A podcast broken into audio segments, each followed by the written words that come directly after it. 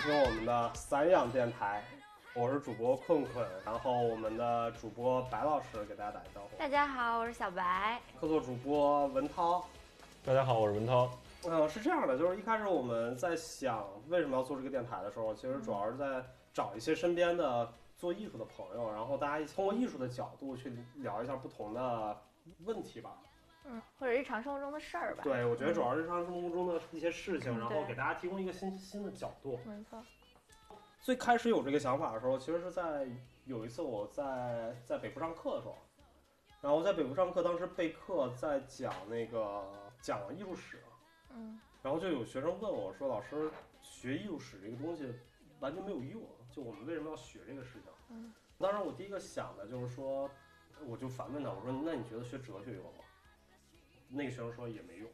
嗯然后问他：“你觉得学数学有用吗？”他说也没用。这个就是我们对于学科之间的认知产生了很大的偏差。很大程度上讲，我们在去学哲学、学数学、学艺术这种东西的时候，并不是学一个实用性技能，它嗯，不像是去新东方，对没错。嗯对？吧？它不像去新东方学炒菜，嗯川菜我会，对吧？然后你学完这个东西，你可能很有可能用不到，嗯但它教给你的是一种思维方式。我我才开始有了这个想法，然后去做一个电台，然后希望能召集身边的各种搞艺术或者搞设计的朋友，通过嗯、呃我们的特有的一种思维方式去解读各种各样有趣的事情，或者生活经历，或者其他的东西。所以我们第一期要做的这个话题，厉害了，厉害了 厉害了，是网络算命。没错。然后我先说一下这个这个话题我们怎么定的。嗯就是大概在一个月之前，然后那个时候我需要做一个，呃，人生决定。对，需要做一个人生决定嗯。然后那个时候就拿不定主意了。就第一个是我自己有一个想法，嗯就是我有一个倾向，有一个选择，然后我老婆有一个选择。然后那个时候就就很很很纠结，啊，换句话说很蛋疼。但是这个东西就没法聊，就嗯因为你一跟其他人聊就会吵架。嗯所以当时我们就说，我就说，那我们就找一个最公平的方法，就是找一个算命。那个我说现在因为当时有已经有开始疫情了嘛，嗯。说我没法找线下算命了，说那怎么办？然后这时候，然后我老婆给我就告诉我说，说你知道吗？现在已经有算线上算命了，，A P P。对，线上算命。APP 或者不是那个是公众号，嗯。然后我就在线上算了一算了一卦，然后花了两百多块钱吧，嗯。然后算了一卦之后，那个很不如人意，嗯 就那个大师给我的预测是我的人生，就是落落落落落，没有。我的之前人生是比较高潮的，说从今往后一一落千丈。哦，然后我就特别难过，我说这大师都是骗人的。然后后来我就又去找了，在同一个 APP 上找了另一个大师嗯，然后那个大师不一样的卦数不一样的算法。嗯第一个大师好像是属于奇门遁甲，哇，第二个大师是什么？是六博，虽然我也不知道是什么，还是六国还是什么梅花什么梅花算术是。嗯结果第二个大师给我算出来的跟第一个大师基本一致。然后那个时候我就觉得特别有意思，说为什么两个大师算出来的就像是课本上一样？嗯你能明白吗？就是因为他们两个说的话给我，因为互联网算命主要是打字，就他们给我打出来那个那个我的人生轨迹啊，包括我未来的那个方向啊，就就很像，大家都说儿子。然后所以我就觉得这是一个特别有意思的事情。然后后来我就忽悠了白老师去算命。嗯对，他说你去试试，他们背后指定有一本统一教科书，然后我也去试了，对，然后我先在朱老师的同一个 A P P 上找了同一个大师，然后我去算了，然后算完了以后，大师说我的人生会非常的平淡，就是别人的人生可能有大起大落。或者是像朱老师一样落落落落，对，但是我的人生会呃非常的安稳，啊，就是没有什么大富大贵，也不会有什么大灾大难啊，就是这种很，我觉得哎还不错。然后后来呢，我就一次两百多块钱，觉得挺贵的。然后我就跟我朋友说起这事儿来，我朋友说啊，我推荐一个我们当地的大师，他很便宜，他一次只要五十块，但是他算的也特别的准。然后我就去又去这个他这个大师微信，我就也去微信上花五十块钱找了这个大师，我发现我情况跟朱老师一模一样。就是你把生辰八字告诉他，然后唯一的区别就是他会不停的问你，你是一点半以前生的还是一点半以后生的？就是这两个时间段是有命格是不一样的啊，可能命格会出现一些些改变，但总体差不了太多。我说那您看我像什么？他说我看了看你的脾气、性格、命里边发生的事儿，我感觉你像一点半以前生的。然后我说行，那您说我是就我是，因为我爸妈都不记得了，您能给我算出来也挺好的。对，然后但是他们两个说的真的都差不多，比如说说什么，哎，说这个我的人生会比较，就是很很就是有有小富小贵的命，然后很顺呐、什么这些。于是我们两个就开始讨论，他们背后是不是指定有一本统一教科书这回事儿，对，是吧？就是啊，就当时因为，嗯而而且这个事情后来我发现，就是我给我其他的朋友说嗯了，然后他们也去算，然后基本上因为当时我们是求着，就是你知道那个算命的 APP 有个最牛逼的点是，你在交钱之前，嗯他会给你个提示，那个提示里面就写着说，千万不要抱有试探的态度，哦，因为你一旦抱有试探的态度，它就不准了。哦，然后所以就这个这个事情你明白，就他怎么说都有道理。然后后来我让我朋友去试，然后我朋友也试了两个大师，然后他发现也是说的一样。嗯然后后来我们就觉得这个事情就很扯淡嘛，然后本来都不信，然后直到最近，就直到最近，就当时我问了我大师一个问题，嗯就那俩大师我都问了，我说大师我今年适不适合投资？然后那两个大师都是每次我一问完这个问题，那大师都是叹号叹号叹号叹号，赶紧撤回。第一个大师，然后第二个大师是叹号叹号叹号叹号，火速撤回。然后因为当时我在买一些投资产品嘛，就高风险，然后高回报的，然后当时我就是收益率还特别高，就已经大概嗯赚了一些钱，然后我想这都是大师都是扯淡。结果自从大师说完那天，然后我那东西就开始跌了，这是一直跌到现在这是疫情开始之前还是之后的事？之后，哦，就大概一个月，不到一个哦月，不不到一个月，我那个东西跌了百分之七十。哎呦，那是不少。然后所以就是，然后我们就开始重新怀疑，然后我就我那朋友就老说说，你看大师都已经预料，就已经给你预言了，然后你居然不听，你明白？然后所以我们就觉得，后来我跟白老师说，我说我操，这大师太神了。然后对对对。然后然后那大师还让白老师搬到什么威尼斯去。然后没有，大师说了，我比较适合什么靠东方，然后靠水的地方，就是什么，呃，东欧那块儿比较适合我，然后不要让我去天津，对，特别逗。这么具体呢？特特别具 体，对，非常具体。嗯然后对，当时大师就是说他让他就非常不适合投资，然后朱老师我记得他跟我说最多一句话，就算完命以后，我命由我不由天，然后然后我就是这种，就是就是非常牛，然后我一我命由我不由天，我就不撤。然后突然有一天，他有一天在跟我讨论一个事儿，就工作上一个事儿，然后打着打着，我操我操，就开始狂一声嗷一声，你知道吗？我说怎么了怎么了？我的钱没了，就疯狂，他投资产品疯狂往外掉，然后五分钟大概对，五分钟掉了百分之十几吧。对对对对然后就然后然后再五分钟又掉了百分之十几，然后大概十五分钟掉了百分之三十。然后然后朱老跟另一个朋友说，大师把美股还有什么苹果什么的全说没没了。我就觉得这是特有意思一事儿。这二百块钱特别的值，你知道吗？能能再问问大师能不能怎么把钱弄回来吗？那个大师说没办法，问了。但是我因为我还问大师另外一个，就是我在问了一些我专业方面的问题，我说，哎，我在专业上怎么有提升？第二个五十块钱的大师教我摆阵了。他 虽然只有五十，但是他真的教我摆阵，什么在卧室的什么地方要买什么文书塔，然后你要要要有有水，最好放鱼缸，什么这个那个的，教我摆了个阵。我就是想了想，这阵摆出来我家得多丑啊！我就说那算了，还是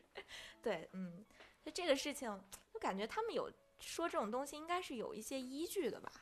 对吧？或者是说他们一定是，对，其实这个我也不太清楚，咱们具体是什么。嗯，对，那文涛，你你你之前算过命吗？我不太知道。对，哦，我是没有你们这种网络算命的的的经历了，但是我之前有一次是无意中算过一次命，是事情是怎么样呢？是我之前。呃，大学呃，高中毕业以后，跟我爸，然后还有我姐姐和我姐姐姐的男朋友，我们那会儿一块儿去，呃，云南自驾游。然后当时是从昆明开车开到啊、往丽江那边开，然后当时开到非常山路，就是荒无人烟的一个地儿，然后看到一个庙，然后我们说正好休息一会儿，然后去庙里逛逛什么的。嗯，然后就进去以后，然后就有和尚就跟我们就是让我们摇一个签儿，然后嗯然后我们就都说那闲着也没事就摇一下吧，然后我们就一人摇了一根签儿，然后他们看完这个签儿这个签儿以后就说啊这个。我这个现在不方便跟你说，你要是想知道解读的话，咱们到小小屋里单聊一下。小黑屋聊。对对对对对。然后我们就就挺好奇的，说那都求都求了签了，那就得聊一下嘛，来都来了，是不是？然后我们就进了单聊，然后当时那个大师就跟我说，说你这个看完这个签以后，我觉得他好多东西我记不清了，他说的挺多的，但是他跟我说一个点是说你二十七岁是一个你人生重大的转折点，就是说如果你二十七岁。就有点像那个笑话，就是你二十七岁如果不行的话，你以后就都不行了那种。又一个落落落落的是 对对对对，就是就是那种感觉。嗯。说你一定要抓住二十七岁这个机遇。然后我当时反正是没信哦，对，主要是我之所以没信，是因为他说完这个以后，然后说，哎，看你咱们这么有缘，你捐点钱吧。对，然后我就。说那我捐多少合适啊？他说你这个东西是看缘分的，但是如果能是什么九百九十九是比较合适。然后我当时说我兜里就两百块钱，都给你吧，然后就给了他两百，然后反正，然后就让我，然后还在让我在一个名名册上登登记了一下，然后写上我捐了两百什么的。然后后来我出来以后问了我我哥呃那我姐和姐姐男友什么的，他们是都是一个这个他差不多，但是。然后捐的钱是他们是随机要的，可是当时我还是小孩儿，所以就跟我要几几百块钱，跟他们有要几千几万的都对。然后我们看那个名册上，真的有人不知道是托还是真的有人捐了这么多，就是几万几十万的都有捐的。对，然后反正是对。然后说回到算命这个事儿，然后我是其实是没有信这个，但是我不知道为什么就是一直有心理暗示，就是虽然就是过了这么这么多年了，已经那会儿我也就十七岁吧，我现在都这么大了，然后。中间我就一直在想，我可能二十七岁的时候会有点什么事儿发生，一直在期待这个事儿，也对，一直有心理暗示。然后正好很巧是二十七岁，是我前两年在美国的时候，是赶上我当时是决定是要回国还是要办艺术家签证继续留在美国。那会儿正好是二十七岁的时候，然后我就决定我说，可能留在美国是一个是是这个这个这个就是难道就是我的我的命了吗？然后我就决定说那我就申艺术家签证吧。然后就在我二十七岁。生日我是十二月二十一号生日，然后我在十二月十几号时候拿到的艺术家签证，对，然后我就，反正后来虽然在美国也还行吧，也没有感觉说就飞黄腾达了，对，所以，但是这这就是我算命经历了，抓到了机遇，二十七岁那扣拿上了，抓住了，对，哎，就是说到我老朱之前也有一挺神奇的，就是几次算命的经历，包括你就是出出过事儿的那个经历，是不是？你在国外算命，然后大师说你必定有一坎儿。啊，这个啊，我知道，就是对，其实就是我是这样的，就是对于算命整个这个事情，嗯，就是我不太信，因为是我们家人都特别不信这个事情。就是我爸给我讲一个故事，就当时他去五台山，然后说我很小的时候去五台山，然后要朋友，就当地的朋友一起坐索道。然后一下索道，然后我爸说就有一个老和尚 从老远处啪啪啪啪啪啪跑跑过来，说那个手里端着个饭碗，然后还有半碗饭。OK。冲着我爸跟我们爸朋友说，说哎呦不得了，说我从你们索道一下来，我就感觉到有一股灵光，施主不凡。对，就说你这个百年一遇，我们是缘分。就说说我们方丈跟我说了。说我一辈子只能遇见一次贵人，就是在索道一下来的时候，找一亮光。说我一定要给你那个什么算一卦，咱俩。然后我爸说说说行算吧。那个老和尚就说说说你看施主，我这饭还没有吃完，就是你能不能先捐一点钱，然后把我这个饭钱给我填上。然后我爸当时刚要拿钱，然后那个当地那朋友就说说你先别先别动，你就说你不管这事儿。嗯。后来我爸就说啊，那算了，说我们下次如果再有缘分，我还能显灵光，你再给我算。然后他们俩就屁颠颠就跑了。然后跑了之后就往那庙里走，就刚走了大概二三十米，然后我爸那朋友就说说你等会儿，等会儿。然后他俩就躲到那个就正路侧过去那个小树林，嗯那个小。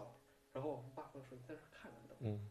然后就看，然后就看那个老和尚就在那个索道那儿站着，然后站了一会儿回来。然后从草丛里拿了个电饭包，又盛了一碗，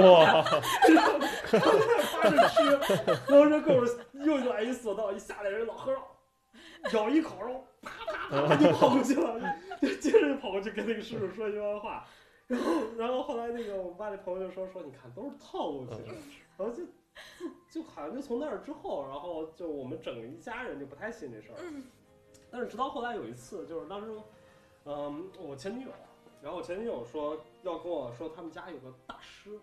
嗯说要给我算一卦，说嗯不要钱。然后那个我就说那行，你给我算吧，然后就把生辰八生辰八字给他了。然后那个大师得出的结论就是，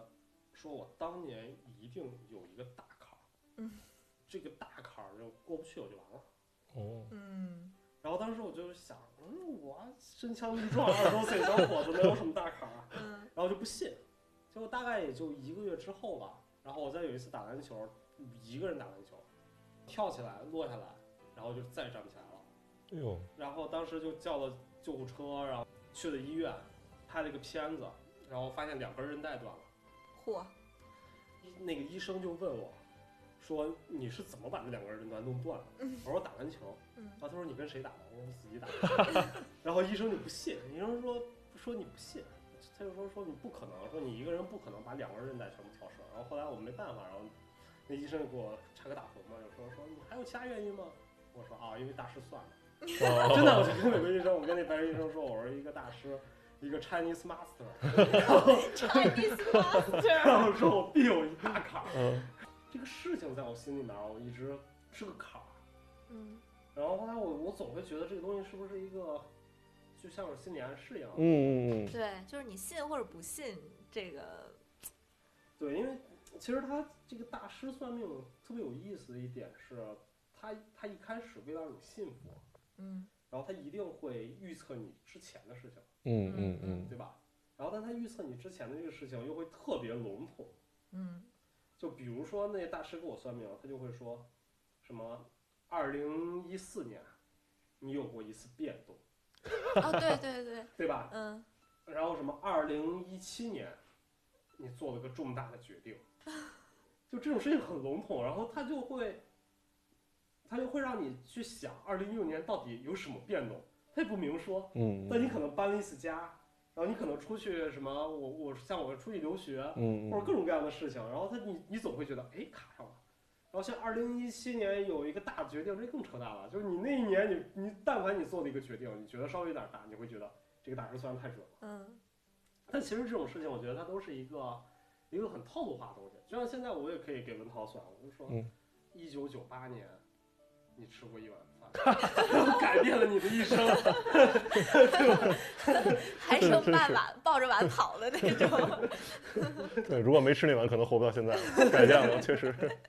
是，所以嗯这个其实是一个特别有意思的事情，我觉得。嗯嗯，确实。但是你又就总感觉他为什么会算那么准？就好像你大师跟我说每一年年份卡的时候，你就觉得哇，他是怎么知道的？哇，他怎么能算出我这一年怎么怎么怎么样？就是就是这个事儿，我感觉就有人说它是一种科学。就很多人就对这算命这事儿持两种观点，一种人认为啊这是迷信，对吧？我们是科学主义，我们不信这些东西，然后神神叨叨的。但有的人说，呃，算命它是有是有来源的呀，对吧？它是从什么周易呀，它是从什么这种你的命格儿什么这些背后是有教材的，所以它是一种科学。所以这种就是众说纷纭吧，我感觉这对于这个专业来说，或者对于这个行业来说，嗯，对，包括我虽然对这不太了解，但是我有很多朋友就是对很很喜欢那些什么星座呀、塔罗牌啊什么这些东西，他们都觉得这个是真的非常有有有用的。这个对对对，国外是算塔罗牌，对对对对对对，咱们国内哦，对，我就想起来，我那会儿在英国读书的时候，因为我在伦敦，但是传说中伯明翰有一位塔罗大神，就是你要算的话，你必须得就是提前好久去预约，而且他会出现，我看到你。我可以决定给你算不算，就有点像香港白龙王，你知道吗？那种感觉，就是香港的白龙王，然后伯明翰的塔罗婆，对，然后就是我来了，我看到你，我决定我给不给你算，然后我算完了以后呢，我再根据你这个人的命运，或者根据我给你算结果，我再决定问你要多少钱。啊，有些人可能就是两磅，有些人可能就是八百磅，有些人可能就是啊我不要钱，你走吧，然后怎么怎么样。我有一朋友有一天算完了以后，好像问他要了几磅吧，也就他回来琢磨说。我这命怎么就这么不值钱呢？我怎么算一命才就这么几磅钱呢？但是他们说好准，就我我我觉得这个其实是一个套路，啊，就是因为你你去想他他给你设了一个一开始的预期，对，就是当你交的钱越多的时候，然后你会觉得你越你你越重要，嗯，对吧？所以他会让你心甘情愿的交对，钱。就我钱花的值。对对所以嗯我觉得这个其实是一个，这其实是商业套路。我觉得，哦，但是他觉得就是，哎，我觉得很有很有很有套路啊，就确实能吸引非常多的人去他这边。对，而且像这种算的准不准，我觉得它更多的是，之前我不是我听在网上看一个例子啊，就是说，但凡你找过算命大师算你的婚姻，嗯，就是算离婚的，没有一没有一对儿不离的。对对对对。对吧？然后他他说很简单，因为他会给你埋下你的心里面给你埋一个预期，对，就但凡本来只能吵一个架，没有什么事儿的，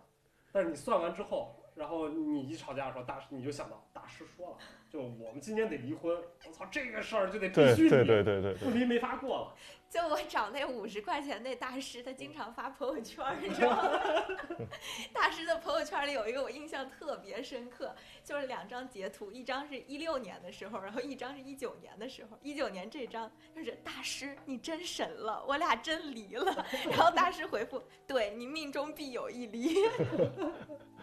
我要被乐死了，太逗了。对你说这个心理期让我想到就是有点像呃那个《盗梦空间》的那个一个 Inception 一个植入你这个想法，对对对对其实它就是这个概念嘛。对对对，我我也是觉得我是还有一次经历就是我没不是我自己去算，我妈那会儿给我算，那会儿我高三要高考，然后我妈就去找一个也是大师去问说我这个能不能顺利什么的，然后大师就那因为那会儿其实我刚开始高二的时候学习其实也不不怎么好，然后那个大师就说你。完全不用担心，他肯定是报什么学校考什么学校这种。然后，对，然后当时我也听了以后，我觉得我那那我就更放下心理负担了，我就好好学，就是就不用担心这，肯定既然大师说能考就考了。然后反正后来结果也真的挺不错的，我就报上了我的第一，考上我的第一志愿什么的。然后，对，然后当时我妈还问说，我这个儿子以后怎么着是能能能是是是留在身边呢，还是怎么着？大师说你这儿子是试马运，说是以后肯定会离家很远什么的。然后 这可能也一个心理暗示，奠定了我以后要出去出国留学这些事情。我觉得，对，我觉得这个其实他就是给你心理暗心理暗示嘛。嗯然后，并且这种，后来我跟我朋友在讨论这个问题的时候，就是我们我因为我朋友比较爱算命，就是他真的就是每年经常会算一下，然后他就说他那么多年的算命经验，发现所有大师没有一个算好的给大家，所以他一定要算你不好。嗯，因为算的不好，他才能接着收钱，让你让让让你交钱，然后他给你破。哦，所以他说这个其实很有意思，因为大家都会，你你他给你算一个好的事情，你可能不相信他，但是当他给你算一个事情，就是一个灾难的时候，你但凡算对一件，你就会特别信服他。所以我觉得这特有意思。然后后来，其实我前两天还在想，我说这个东西，如果我们真的去研究算命这个事情，我觉得没有意义。嗯，对吧？因为你像这种东西，你翻翻回到底，如果按照中国传统哲学来说的话，那算命其实它就是周易里面的各种延伸嘛。嗯包括这里面所有的这些，嗯，这些算命的理论，它都是根据有些人说是根据星象，对吧？有些人根据自然。嗯但是对于我们来说，对于我觉得我们搞艺术来说，其实它没有太大意义。反而我觉得我们我们应该思考这个问题，就是算命这个事情到底作为一个被算者，或者就是作为我们客户来说，我们是抱着什么心理去算这个事情？嗯，嗯我觉得这个其实是很有意思的，就是什么人愿意去算命？嗯我先我先问你俩一个问题啊，，OK，就是假如说，就是你可以不花钱，然后有一个人他可以告诉你什么时候死，然后你愿不愿意知道？我觉得我可能愿意。为什么呀？因为我想要在那个期间，就我知道我什么时候要挂之前，我要把所有我想做的事情全部都做完，不留遗憾。文涛呢？我可能不愿意。为啥？因为就没有没有，就你我就会知道以后，我就每天都在等着那一天的到来了，我可能就会很焦虑吧。我觉得，嗯，就万一他如果他是说我八九十岁死，那还好；那万一是很近的话，那我就算就是去去，就像白老师说的，去想去做我想做的事儿，那我可能也会一直在惦记着我要死这这件事情。就是我特别不想那种，就是我走着走着，突然有一天，然后很狼狈的时候，比如说还穿着睡衣，没有刷牙，没有洗脸，然后嘎嘣儿一下 没了，然后外边人过来抬我的时候，一脸嫌弃，咦，这女的怎么这样就没了呀？对，我觉得我还是想让那一刻变得有仪式感一点儿，就是我准备好那种。哦对对，就这个，我提这个问题是因为我在我在之前的时候看过一个电影，我不知道你们看过，叫《大鱼》，Tim Burton 的，Tim 新伯顿。我听说过，但还一直没看，很经典的一个电影。对，我就我特别喜欢看。然后它主要讲的是那个主人公，然后他一辈子特别传奇，各种各样的事情，什么认识双胞胎、双生姐妹，然后认识巨人，然后什么当间谍飞到了朝鲜。哇哦！OK，然后他其中有一个，在他小时候，就是他们他那种有一个都市传说，就是一个巫婆，她能算出来你什么时候去死。然后当时他就有一个疑问，就是当时他们好多人村里面人就不想知道，就像文涛说的，嗯说如果知道我会特别焦虑。嗯然后但是那个主人公就选择他去知道了，就是他去找那个巫婆，然后算了那个他怎么会去死。嗯然后当时呢，他就是我们就女主人公就问他说：“你为什么想要知道什么时候去死？”他得那个结论，我觉得特别有意思。他说：“我知道我什么时候会去死的时候，那就证明我之前永远死不了，就我想怎么做都可以，这个点确实很嗯有意思。这个对，点可太有意思了，对吧？”他就嗯说你：“我知道我我什么时候会去死，那我之前我怎么着我也死不了，对对就我永远都死不了，我想怎么干怎么干。”嗯所以我觉得这个其实是一个特别有意思的事情。所以就是，换句话说，就是我们很多时候去算命，我们想要得到那个答案，其实并不是一个就是大师给我们答案，嗯，反而是一个就是我们预期中想要的一个答案。对对对然后大师只是 make sure 一下，对对对对对，对吧？就嗯就这就是为什么大师要破嘛。对吧？如果真的是他给你一个说啊，完了，你明天就要死了，然后你给他钱说，哎，我破不了，那你说还有人会去找这大师吗？对吧？你说烦死他呀，对吧？那咱俩一一命换一命，我带着你走，黄泉路上有个伴，没错没错，嗯对吧？所以就是大师你大师但凡给你算错了，就是不是给你算坏了，嗯嗯，他一定会给你一个破解的方法，对对对，嗯，对吧？那个其实是你想要的嘛。大师也要养家糊口嘛，而且一般当一个人想要去算命的时候，就说明他已经焦虑了，对没错，对吧？就是他不焦虑的时候，没有人过得特幸福会去算命。对嗯嗯，或者有遇到了选择困难，对时候，但是就是或者说是他的生活可能有点偏离自己的掌控了。虽然可能不是所有人都能完全掌控自己的生活，但他可能是寻求想一个外界的力量来给他指引一个方向。嗯，嗯对，所以其实我们在我在看算命的这些东西的时候，然后我就在想，就是那么有意思的一个事情，就是在艺术，就是我们艺术家里面有没有人做类似相关的话题的东西？嗯就是其实一开始我我去思考这个问题的时候，我想的是有没有直接跟算命有关的这个这个艺术作品，所以我就用了一个大家最常用的方法，就是在百度里面打了“算命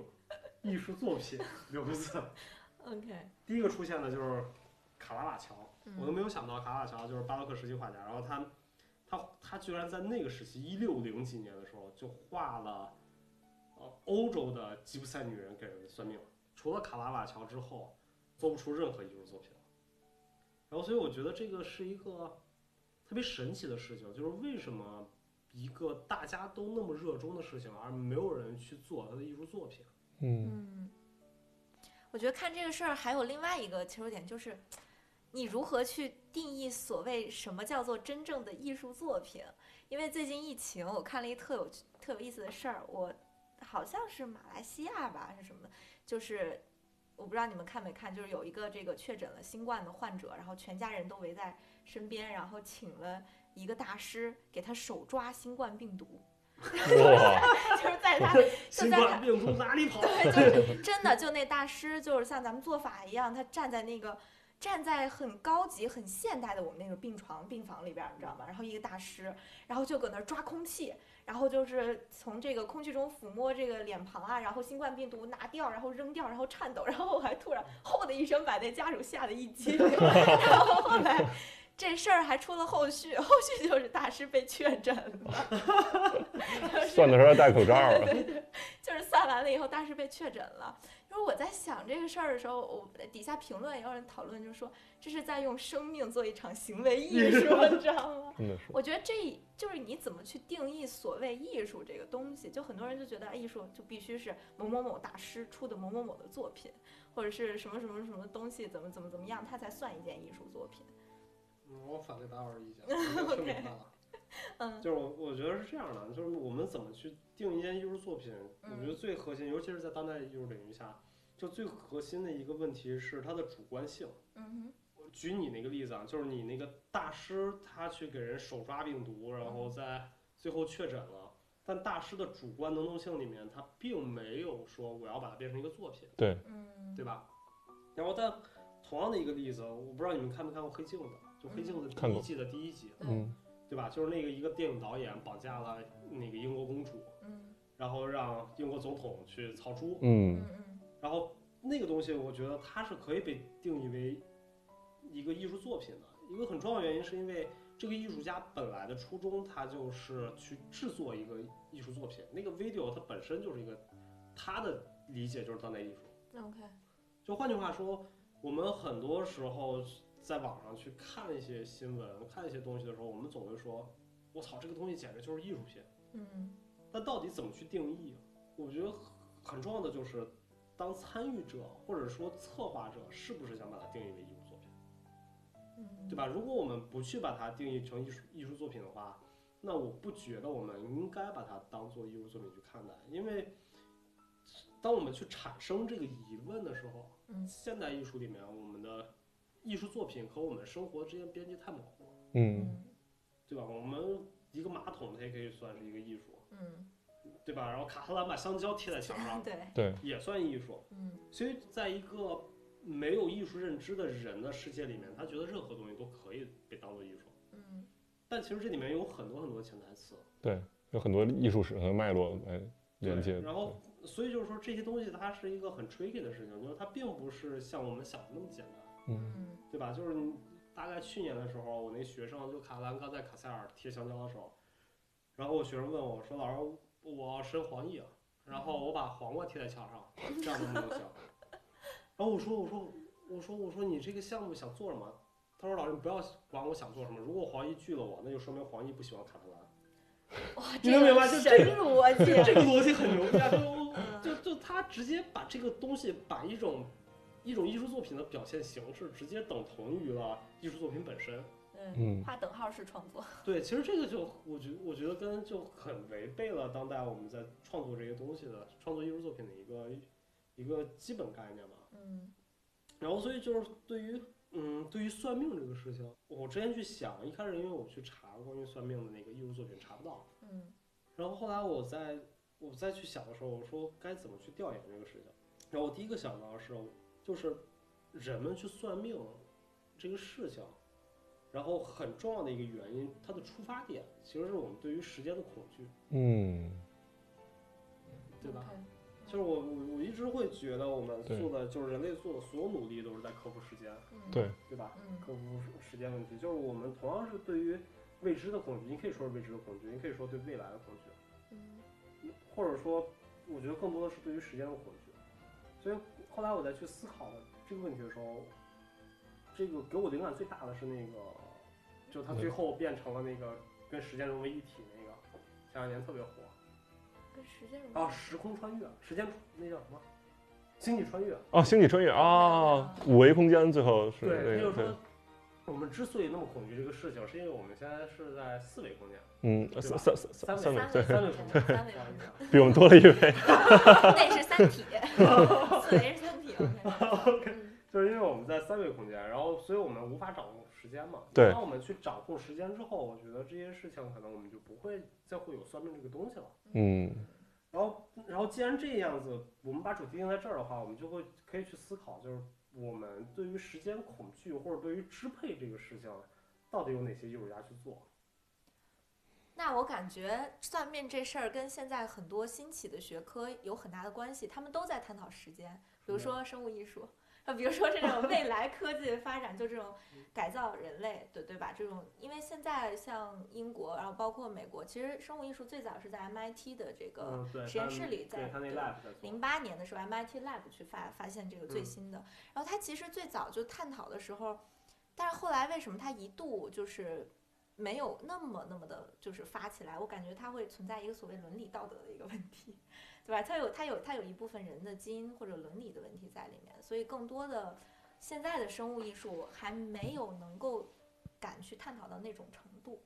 但我觉得对于时间这一块儿的话，比如说举个例子，我之前在英国打工的时候，我有遇到过自己把他的声带就是改变了那个，就是变。我问他，他算嗯是他自己改的吗？他说是。他怎么改的我不知道，就是他说话的时候，他那个声音就是完全就是非常恐怖那种机器音。哦，就是我感觉英国那边有一圈儿，就他们非常喜欢这种亚文化的人群，他们嗯真的很热爱这种东西。但其实我个人感觉，应该是法律有明确规定，你到哪一步就必须得截止，不然你应该是违背法律的。但是他确实是改了，我当时就觉得特别的讶异。我说你为什么要改这个？然后他就说，我认为我的身体是我个人的一部分，我有权去支配它成为什么样子。然后或者是如果有可能的话，我我我我我我愿意甚至用科技去把我的肝脏或者把什么。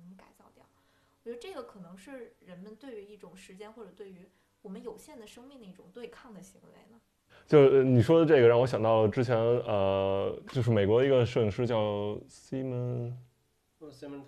啊，对 Simon Tyron，对对 Tyron Simon Tyron Simon，对对，他是拍了很多就是美国一些奇奇怪怪的那些是那些各种计划的一些照片什么的，比如什么他们的官方合法的大麻试验田什么的，然后还有一些比如他们官方去看那个尸，就是警方去判别尸体腐烂多长时间是什么样是什么样的，然后对，然后就是让一个尸体真的在一个森林里腐烂，然后他们过过一段时间去观测一下，对，然后其中有一张照片就是一个人在一个冷冻的休眠舱里，就是说。我之前只在科幻电影里见过，我没见过真的有这样的，就是就是说支付十万美元，你就可以来躺在这休眠舱里，过几十年之后再给你重启。但现在没有让你复活的技术，但可能就是希望那个时候能有。这个是一个我觉得还很有意思，跟时间有关的这个不容易，。这个我都没 我没见过他这个作品，我只知道那个他海关什么那套。哦，那个是另外一个，对我最喜欢的是这一套作品。这个反正里边每一张照片都是一个故事，这一套大概有五十多张照片吧，反正对每个故事都有。还有一个是他们用完的核废料，然后他们把它沉在那个水底，然后沉在水底以后，因为核废料会发光嘛，然后晚上的时候拍那个核废料，整是一个美国国美国国家那个领土板块的形状，对，特别有意思，对，太神了。是就是无意中弄成这样的，对，对，我就我我前两天看那个什么，那个看那个精神摄影，嗯，嗯，就是它里面其实它不是分章节嘛，然后它最后分的叫什么摄影的未来，然哦后里面写对 Tyler Simon，我本来觉得特扯淡，因为我觉得 Tyler Simon 是一个蛮传统的摄影师吧，艺术家，因为他做的是类型学嘛。嗯嗯嗯嗯，对吧？类型学其实美国很少有人做，大家主要是德国人做这东西。这个想法还蛮有意思的。对对对，是。对，他是做了非常多 research。我那会儿之前在找工，在纽约找工作的时候，看到他招助理嘛，然后我就看他的要求什么，他就说你需要花大量的时间做 research 什么的这些。嗯，哇哦，so cool，非常酷的。然后我就是看那个，就是我当然我也是翻微博翻到，不知道这个消息到底是不是真假，就是说现在这个疫情期间，好像确实有这种 billion，就这种非常非常有钱的人，之前要把自己的冻上，然后不知道什么时候才能解 冻。对对对对对，对我感觉时间跟艺术创作，然后跟算命这个，它特别好玩儿的一个关联。就我在设想，如果有一天我们的生命没有所谓的时间限制了以后，我们还需要算命这种东西吗？因为我嗯就是说，我的生命足够长，我可以活到就像神仙一样，我活几万年，我所有的事情我哎我都可以经历，就是。我我既可以经历起，又可以经历落，还可以经历落落落落，没有关系，对吧？我的生命一直会延续下去。他还是会有算命的，为什么？他会怎么算？因为最近我在看《三生三世枕上书》，哇，神仙已经活了几万年了，他还是 我感觉凤九，我就是从凤九的身上，我感觉朱老师你会成功，因为凤九说了，我命由我不由天，我跟东华有缘，我们俩能终成眷属。所以这个东西就是说，它跟实际你活多久没有没有关系，因为它毕竟你活再久，在当下来说的话，你还是会为某些事情纠结嘛。嗯，就是除非你真的是多维空间，我操，然后平行宇宙，嗯我同时能经历那么多事情，才才可能说避免掉这个这个所谓的问题吧。嗯嗯，没错。然后刚才刚才文涛说那个，我觉得特有意思，就是你说尸体那个，嗯那个我忽然想到那个，就是那个塞拉诺，你知道吧？嗯啊，那个安德烈斯·塞拉诺，然后就是做那个要接耶稣那个，就是之前我看他另一套作品，就是基本上那个作品没有人，我我我我没有听其他人看，我叫他叫停尸间，嗯就他拍了好多停尸间，就是那个尸体嗯照片，然后但是他把尸体上面放了特别鲜艳颜色的布，嗯就是他把一个尸体，美国那种白人尸体上面放了一个大红色的布，然后盖着他的眼睛。嗯然后当然你知道，就萨拉诺那种很主观，对吧？他就是其实是一个特别主观的一个东西，就是说这个东西只要我懂就可以，你们懂不懂无所谓。嗯然后或者说我觉得怎么样怎么样，但是他从那个作品里面，我看他的 statement 里面写的主要就是探讨的人们关于对于死亡的一种感觉。嗯嗯嗯就他自己说的，他觉得就是对于死亡来说，我们是既恐惧但又好奇的，嗯嗯，对吧？然后并且在外人看来，这个东西它是就是别人死，你可能对于你来说，它是一个不恐惧但是特别好玩的事情。嗯它可能不一定是好玩，但它是一个，它一定是一个 matter，它一定是一个事儿。对对，所以我觉得这个其实也也特别特别好玩的一个点嘛，就是我们去算命，就是很多很多时候，其实我们想要的是一个终点，就是这个东西，我们想要知道我们什么时候去死。嗯嗯 对你刚才说那个死亡是主观，这个让我想到我之前挺小的时候读《挪威的森林》，然后之前 你你记得吗？就里边有一段话，就是问他好像是聊到死这个事儿，然后他然后那个人的回答是说，我觉得死是作为生的一部分，然后永永永远的保存下去这种感觉，就是就是你这是你人生的一部分，但是你的人生并没有结束，你只是在进入另一个阶段而已。啊，对，这个是另外一种，就像你刚才说什么把鲜艳的颜色放在他们一个尸体身上，就好像他们还没有死一样。对，那个女主人公叫什么来着？叫绿，哎，不是绿子，呃，对，是那个女主人公死了之后，渡对黑暗去环游世界，对对对日本的时候，然后绿子给他打电话说那个。好像是，好像是，我记不清，但是这句话记得特别清楚 这。代人他看过《挪威的森林》，像白尔这代人都没看过。那那我是那那那我可能太年轻了，但是我是知道，就是日本正因为这些小说家写了很多这个，所以自杀森林这个概念从日本开始繁衍出来，你知道吗？就非常多的人专门去这个地方去朝拜，因为你像呃就是我我看那个写《白夜行》那个叫什么东野圭吾，对，给我对，圭吾他的很多小说里面也都提到了什么最后渐渐走进森林里面这种日式文学的这种东西，然后包括就是朱老师刚刚聊到就是关于死亡为创作题嘛，其实就是除了像摄影纯艺领域的话，设计的领域也也专门现在就是从现代角度探讨以死亡为主题，嗯。做了很多的设计。大家唯一一个我觉得特别有趣的点是我最近看那个文章，就是他们做设计的话，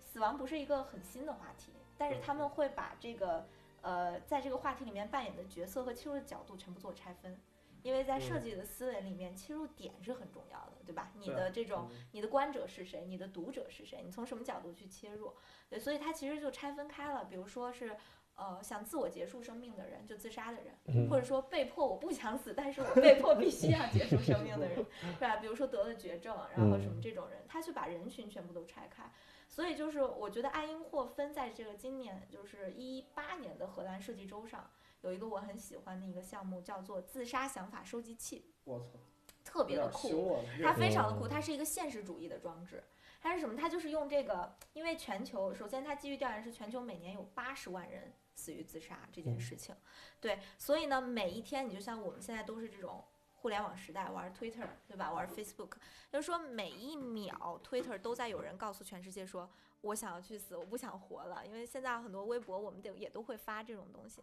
所以它这个装置是什么呢？哎，特别酷啊，很难，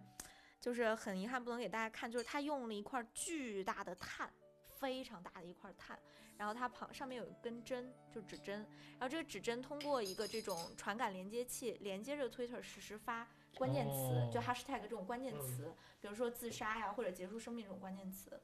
然后它旁边有一个荧光屏，上面就是 I want to die。我想要死，所以就是 Twitter 上面只要有人发出一篇跟死亡或者说我想要死相关的推文，然后这个指针就会就会联动这个装置刮掉一块碳，哦，对，然后一直到这块巨大的碳一，你就看着它这个碳每一秒钟都在被刮下来，你就知道其实每一秒钟都想有人去结束它的生命。这种我觉得是特别特别酷的一些设计，从不同的切入点去探讨这个东西。对，因为这个东西，我觉得它就是一个特别永恒的话题吧。我觉得嗯从很早大家就开始讨论这个事情，关于死亡啊，嗯或者换句话说，可能死亡或者悲剧这种探讨。因为就是我总会跟我学生说，我说这个世界上有有几种主题，然后第一种主题是叫永恒的主题，就是你在任何一个时代你都可以去做，嗯但是这种主题特别难。嗯一个很重要的点是因为所有的在每一个时代的最牛逼的大师都做过一个。对，真的是，你能明白，就是你嗯任何一个时代都会有一个特别牛逼的大师做了一个代表具有那个时代时代性的作品。嗯然后，所以就是说，如果你想做这类主题，你首先想一想你是不是这个时代大师。嗯如果你有这个自信，那 OK，我鼓励你，你可以去做。然后至少你做完了，那我就是这个时代大师的老师。太难超越了。对我们去思考这个问题的时候，我们发现，因为我们的认知局限，换句话说就是，嗯，我们对于这个世的这个世界的理解，或者说对于我们正常社会理解的认知，没有达到所谓的能超越更多的人。所以，其实我们做出来的作品也不一定可以去真正的表现这个主题。嗯嗯对吧？就往往那些我们看起来特别牛逼的作品，它一定是它的内核一定是特别简单的。对像我我之前反复说，我特别喜欢的有家冈纳雷斯，然后刚才墙角那个糖的，吧？对就是刚就跟刚才他说那个有点像，就那个碳的那个东西。对，就是我觉得冈纳雷斯作品，它其实表达的就是一个东西，就是爱，对对吧？他表达所有的东西，他的创作作品都是爱，但是每个人都会经历过这个阶段，也都会爱，然后但是真正能做出来的人，我至少看到现在，我我觉得只有他做的最好。嗯对吧？那种淡淡的忧伤，然后还有 含有爱意，所以真正就是当我们去在创作作品，包括我在看很多当代艺术家的时候，我总会在思考一个问题，就是有一部分艺术家，他总是在坚持做那这种永恒的话题，嗯但他做的不好，嗯，对吧？还有一部分艺术家，他们特别爱追热点，嗯但某种意义上讲，他们热点追的还可以。嗯我不明白，就是我一直没有想清楚的，就是这两种艺术家哪种更值得我们尊敬呢？文涛，你觉得？一个突然的提问，把文涛吓到了。一个永恒的话题。聊到这种得罪人的话，怎么就给我这种？哎，等会儿这个这个先不用录进去，我就说这个个国内艺术家这种事儿是不是有点含贬含贬义了？这种但我觉得这个这个话题会会涉及到我觉得很现实的一个话题，就是就是所谓的艺术家或者设计师，你要真的在搞艺术，特别是中国这种环境，生存现状有多难？如果你要不追热点，对吧？或者不做这种大众所能接受的话题，你真的去追寻你自己心中那块艺术圣地的话，你被这个社会的认知度到底又能有多高？如果你没有任何的背景，没有任何的这种不是士二代、士三代或者怎么样的，啊，就我觉得这更多的是一种，也算是一种生存方式，对对对并不是他自己想要这样做。对我虽然没学过策展专业啊，但是我在美国在纽约的时候是经常就是基本是纽约有什么展或者 art fair 或者什么博物馆的画廊的，我都会去看。就是你明显的感觉到很不一样，就是你博物馆的那些艺术家，他们是就是创作完了那些东西，就我不管你看得懂看不懂，不管你喜欢不喜欢，我就是做这些东西，有可能很抽象，有可能很难理解。然后再低一些的是画廊和 art fair，那画是是画廊，他们就是比比较是有热点，比较会让人喜欢，就是至少看上去很好看了，你能感觉到很好卖。然后再低一点，art fair 就是 art fair，当然也有大有小，就是比如我去小那点 art fair，那真的是就是非常俗的艺术，就感觉就是很。也不是说贬义吧，但是真的就是，反正我是觉得那个那些都不算艺术品的，但是那些反而都是卖的非常好，就是几千刀都是可能我这完全给我几十刀我都不买的，就是一会儿都就都卖掉了，就是周围贴的都是小红点儿。嗯，这我本科是在 Long Island 读的，嗯嗯所以其实我们进城的时间不多，嗯。尤其是我一般我们进城一般去 Queens，不会去曼哈顿，嗯。然后所以可能大概两三个月去一次展览，然后直到我去了研究生之后，我不是住在曼哈顿嘛，然后当时我我去的在曼哈顿住的第一天，然后我去 Chelsea 看画廊，然后然后当时因为我还没有对画廊那么那么有概念，就什么 Gogosian 什么 Pace，我根本就没这个概念。嗯然后我就随便进了一个画廊。那个时候那个画廊，我到现在印象特别深刻，就是那个作品，我不知道艺术家是什么，但我特别喜欢。就我到现在都为止，我都会觉得那个艺术家，如果我有钱了，我再买，我一定会买他作品。然后他作品特别简单，他模仿了所有安迪沃霍的作品，嗯。一模一样。OK，然后只不过他把安迪沃霍所有的作品外面封了那个那个我们快递用的那个防摔那个膜，嗯嗯嗯嗯然后上面贴了一个上面写了 sale，嗯，哦，OK，就特别有意思。就是安迪沃霍是在聊消费主义啊，他是消费安迪沃霍的消费主义，对。对，我可以彻底收回来啊！跑太远了，跑得太远了，跑得太远了，就是回到算命。嗯，哎，其其实就是算算命这个的话，我觉得其实可可能在纯艺或者设计领域找不到特别多跟算命有关的像这个作品啊。嗯但是有一个领域，我觉得跟这个相关性特别高的是建筑，因为算命里面有一项叫做风风水。哦，对对对对对对，建筑一定跟这块儿非常的挂钩。比如说，我们都看了那个河北的那个，对吧？那个福禄寿，福禄寿福禄寿最牛逼的那个建筑，对，所有搞风水的人嗯都会一定跟算命扯撇特干净，就是说我们是风水大师，跟算命没有半毛钱的关系，是吗？就是一个鄙视链嘛。这不是鄙视链，因为风水是在学，它是被学科学认可的。哦，就我记得我上初中的时候，好像中国第一所有风水专业的那个大学，就它已经有，然后但是它那个名字不叫风水，它叫什么地质勘测对未来的什么，就是那种批判，就是那那种那种学科。OK，所以风水其实是一个。对于对于很多人来说，就是由于学这个人来说，他们认为是科学。之前我认识一建筑师朋友，他在一个房地产公司做顾问，嗯。然后那有一天那房地产公司老板叫他一块儿去看他们的新项目，嗯，然后在天津，然后他们就去那个房产公司去看那个新项目，然后看完了看完之后，当时他去的时候，然后那个房地产公司老板还请了一个大师，嗯，然后就说一天十几万，哇。一天十五万吧，好像然后按日算钱，按天算钱，然后嗯一块儿去看那个，然后看到走到一个房子那别墅区，就是这个那个那个老板就问他说这别墅好卖吗？然后那大师一看，嗯，这个别墅不好卖。然后然后那然后然后那个老板就问他说，哎，这个别墅为什么不好卖啊？然后大师说说你说你站在这个门口，你感受一下，说你是不是感受嗖嗖的风过，大风吹走了你的钱财。哎呦，哦然后他说说，然后他又跟他说说，嗯，你站在这个客厅里面，你感受一下，是不是阴气很重？就总会有一些怨魂缠着你。哦，然后那老板一在一坐就说，是有点儿啊，说说不太舒服，浑身潮潮的。然后那那老板说，啊，是有点潮湿。嗯然后后来那老板说，哦，这个大师厉害。嗯，然后大家说，这个房间哦，底下一定是这个别墅区，一定是一个一个坟坟场坟坟场。嗯说所以他一定卖不出去的，不好卖的。这个风水谁住了谁搬。嗯然后后来那个那老板晚上吃完饭，然后大师喝多了，送他回去回酒店，然后就问我那朋友，就说说你怎么看那个就是那个别墅区那个事情？就大师说了，然后那个然后我那朋友就说说这个说是大师说的全对，嗯，主要原因不是因为风水，是因为设计问题。说因为他那个那个别墅的前门跟后门在一条线上，你能明白？穿堂风，对，说穿堂风谁站哪儿都得说。然后他说这个又是个东西朝向的，背面朝山，他能不阴吗湿？气大，对，湿气大都知道。哇塞，说这个东西不用大师算，我也能算得出来，对对吧？其实这就是你你会发现这个就是很很有意思，就是对，他说很多时候风水啊、算命这个师傅啊，其实他就是懂一些基本的建筑常识或者地缘的一些一些问题，所以他就可以算出来，而他只不过是给了你一些更多的心理预期嗯或者心理暗示。嗯，对，就这就是为什么那些风水师傅就特别鄙视算命师傅，因为风水师傅总觉得我这个东西是有科学依据的。你这让让让我也想到一个事儿，是我之前在呃在在纽约租房的时候，然后我当时是那个是一个 studio 嘛，房子很小，然后那个床头是床是顶着厕所放的，然后就是头的背后是厕所，然后后来有一天我一朋友来家里吃饭，他说嗯这个。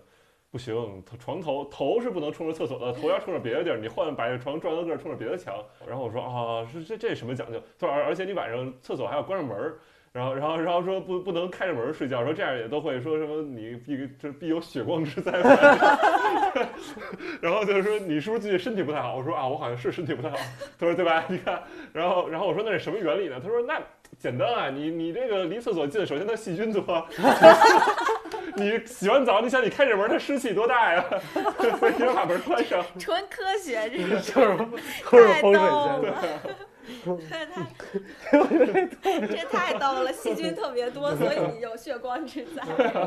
就是身体不好。让我想到最我没有看过这电视剧，但是就是有一个片段，就是上了热搜，就是最近特火一那个电视叫什么《安家》，就讲那个卖房儿那个嘛。里边有一大老板，好像就提议要求，就是不要什么一层到十，他那楼一共就几层，十层还是九层，他不要一到九，然后之间的所有的数字，然后什么一是怎么样，二是怎么样，就特别有讲究。对，他说他只要地下十八层的那个，对，只要地下十八层的建筑，对对对，然后给他找了一个一个，我感觉这个跟地狱好像有关系啊。他就他懂，然后就说他有一个忽悠他的那啊，不是。他为了为难人家，就是说我那父有有一个大师给我算了，说我今年只能住在地下，地下十几层。然后要求还必须是地下十八层，采光必须好。然后给周姐说 OK，然后给他找了一个地下十八层。在我们聊的时候，我还去查了一下，这知乎上有个问题，有没有风水学这门专业？如果有，哪些学校可以学习？有有有。然后对这个答案就是，各位听众朋友，如果有感兴趣的，可以去，就是清华的建筑专业专门有这个风水建筑学。对，就是。然后都现在都会有了。然后建筑风水正。式登上了南大的讲台，南京大学易学研究所开展了建筑风水文化的认认证培训，然后底下有评论问初中文凭可以考吗？对，这太逗了。我们很多时候会把这些特别。魔幻的东西混在一起，对吧？就当我们想到算命的时候，一定会想到风水，嗯，对吧？想到风水的时候，算命，然后什么大师什么都会在一起，嗯。但其实这种东西，我觉得它它其实是有差别的，嗯。在某种意义上讲，他们我们对于一个行业的这种认知是完全源于我们是不是这个行业之内，嗯。所以我们会对它有很多很多的揣测，嗯。然后举个最简单的例子，就是就我有很多很多学生想学策展，嗯。然后每次我问那些学生，我说你为什么想去策展？然后他就说啊，老师我特别喜欢策展。然后我说那你觉得策展是什么？哦，老师策展我太懂了。说策展就是把哪张照片摆在哪儿，你能明白？就是我操，这有一些艺术家过来，他要在一个场地开展览，嗯，说我要把哪张照片摆在哪里。嗯说这个很讲究的，说这个就是策展我要学的，但实际上就是真正文涛也做过这个策展，然后我也做过，所以我们发现其实这种工作根本跟策展半毛钱关系没有。对对对，就一般我叫二探斗零。对对对对对对，我们都我们都会找实习生去干的事情，所以就是我们每个对这种行业的误区其实特别特别大，包括那种平面设计师，经常会有些人有些人就是因为我在我的网站，然后包括我跟很多人说的时候，我会说我叫 visual artist，就是视觉艺术家，嗯。然后就会有人来找我说：“哎，你能给我设计个 logo 吗？” 找白老师。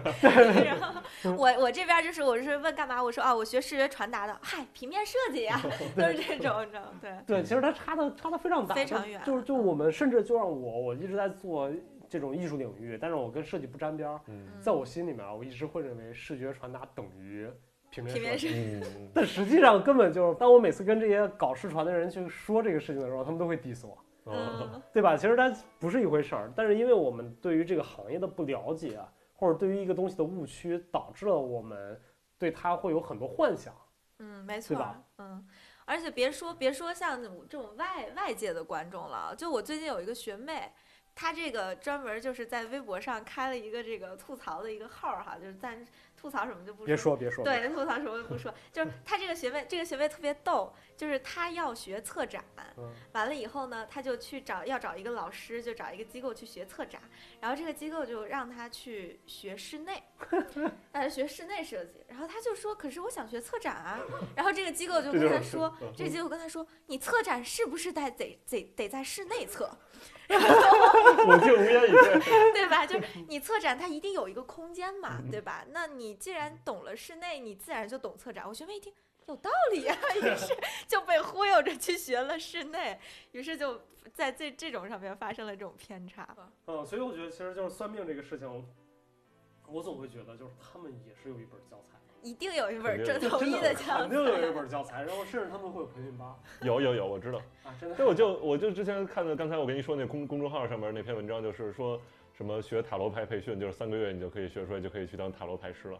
然后收入也颇为不错。但问题就在于你怎么界定它好不好呢？这我就不知道了。对，就是好像就我们测那个帮帮，就是那个 A P P 上面，你知道吧？就是你要仔细看每一个大师，他都有有这个什么。有有什么学的硕士，嗯。就专门儿就是就是算命硕士，然后还有很多底下特别牛的什么跟随某某某地区的民间大师谁谁谁，什么学习多年怎么怎么怎么样，就当然你看错了，什么呀？我一开始也被骗了。那是什么他其实是这样的，那个大师写的师从师从啊。某某某，对对对对对，然后他那个老师是什么什么什么哦硕士。，这样啊，哦，是这样对，我们专门研究过，我们说 OK 算命的不可能有硕士，啊。他是师从什么北大哲学系什么教授，哦然后他剩下那所有的 title 是那个哲学系教授的 title。OK OK，所以这这就回答刚才你那个问题，你怎么看它好不好？所以这还是看它的知名度、名气。对，它其实跟艺术家是差不多的感觉。对对，它其实是一个哎包装嘛，它就是一个整个大的 IP，就像现在我们在做所有事情都是在做 IP 嘛，嗯嗯对嗯，对吧？就是它这种你你的 IP，你说服度越高，然后所以大家就会越信你。对对，尤其是这种事情，我觉得就是就像是什么，所有的包括艺术，就是这种呃文无第一，武无第二，嗯，嗯，对吧？所有的跟文有关的东西，大家其实讲的都是你的 IP 影响力。嗯，对对对对对嗯对我以前学市场营销的时候，我们就学，就是因为营营销这市场营销这个东西，从之前到现在是经历了几个阶段嘛。最开始都是那个人们是没有什么选择权利，就是我们工厂很少，就是生产出来什么东西就卖什么东西。然后第二阶段是人们可以去有选择，然后我但是我们是去硬去推销你，比如什么院电视购物啊什么这种去推销的。然后到后来就是现在现代营销就是叫口碑传播，用英语叫 word of mouth，就是比如我我可能看电视上推荐说，哎，这个这个东西特好，但是我不信。但是比如困困跟我说说，哎，我买那相机特好使，说，但是我一听说，哎，我信困困，我跟困困关系好，困困也是搞摄影的，那我肯定就去买这个相机。我觉得算命也是一样的，就是他吹的再多什么的，我我那我也不听。但是如果有一个朋友说算我我找这人算过算可准了，那我真的就可能就想去试试了。没错没错，就是这样，就口碑口碑效应嘛。对对对，就像我找那五十块钱大师算命那天，为了好玩，我把他同事推给我六个姐妹，然后那个那大师，我就跟那大师说，大师是不是有很多人找你，都是我推荐。大师说啊，谢谢谢谢。我说怎么今天怎么这么多人，我还我还得排队，就是大师算命也得靠口碑嘛，吧？对对对对，我觉得八二说特对啊，就是这种算命大师在某种程度上讲也是一个造神运动，嗯，对对对，对吧？它其实是有套路的，就是嗯造一个神。然后我之前前几天我还刚看到，就特别无意间看到一个日本摄影师森昌太久，好像是类似于，森深爱长久不是？不是不是不是，就类似这种。哦，森昌四个字的摄影大师，继续。对，然后我忘了，我会把它写在底下 OK 我会写，嗯就我回去查一下。然后那个摄影师他做的很多作品都是把自己 P 到传统油画里边，就神哦嗯 传达的这个观念就是这种造神的行为和运动，就是我怎么把就是艺术家该如何他的他的地位是什么样的。很多时候我们认为，尤其是现代主义，我们认为艺术家就是神，因为艺术家总在下定义嘛，嗯，没错对。吧？现代主义开始，艺术家就在给给什么是艺术家定义啊。嗯所以每一个艺术团体，不管是达达主义还是未来主义，这些人，他都是一个对于艺术来说都是一个神。嗯到后现代主义更夸张，后现代主义之后，大家我觉得所有人都开始变成往神的方向去走，嗯，对吧？因为毕竟像我们之前聊到的，就是他做的已经不单单是艺术了，他做的是一个个人 IP，嗯嗯对吧？他一定要把他所有的跟 IP 相关的东西全部做起来。嗯所以就是从这个角度去看的话，我们会发现很多很多职业啊，其实都是在往大师化的。嗯没错。对。嗯对，尤其是到现在这种泛媒体时代，然后我们每个人其实都在营销做自己的 IP 嘛，就是自媒体，我们所有人都是往大师方向去走。嗯，所以如果我们能找到那个大师培训班儿，然后去上一节课，我会不会大师？培训班儿，就是培养大师的大师叫什么宗师？开个玩笑啊。对，我真觉得就是嗯就是如果我们去上大师班的话，会不会我们自媒体做的会更好一点？但是这个根本不需要有人教，你知道抖音里边就现在抖音特别的火，然后就是说抖音自带创作者教程，你知道吗？就是它就是教你，你作为一个初入门的抖音的话，它在那个抖音那个功能页面里面就有就是创作者什么入门什么，告诉你怎么去操，怎怎么去发，然后怎么剪辑，然后怎么配乐什么怎么怎么怎么样，它已经系统自带了，你知道哦，我吗？都不知道。就是因为因为因为他因为朱老朱不玩抖音，对我不玩，我不玩这个。就是我感觉对，就是感觉现在很多这种所谓的就技术手段，已经在以一种就是自带这种自大师教程了，你知道吗？就已经取代人。对好，我觉得我们又聊偏了。我们本来对，我们本来聊算命算的，我们的算命。OK，所以就是呃，总结一点，就是算命这个事儿，就是我们我们做了一个很愉快的尝试，就很有趣的一个尝，试。我我觉得是这样的，我奉劝大家，只要那个算命先生，嗯，然后是受过科班训练的，你觉得是受过科班训练的，一定要找最便宜那个，因为最便宜跟最贵的是一样的，算出来是一样的，没错，就五十跟二百六结果是一没有样的。区别，我操，完全对，而且五十的那个说的话让我觉得更中听。好，嗯，谢谢大家来收听我们这一期的三样电台。谢谢大家。再对见，，谢再谢。见。如果你们有任何问题的话，请跟我们。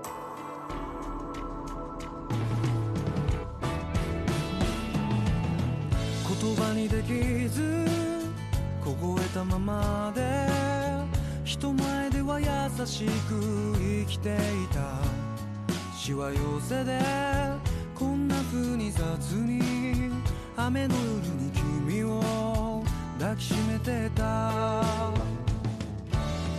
道路脇のビラと壊れた城屋と街角ではそう誰もが急いでた。君じゃない悪いのは自分の。激しさを隠せない僕の方さ。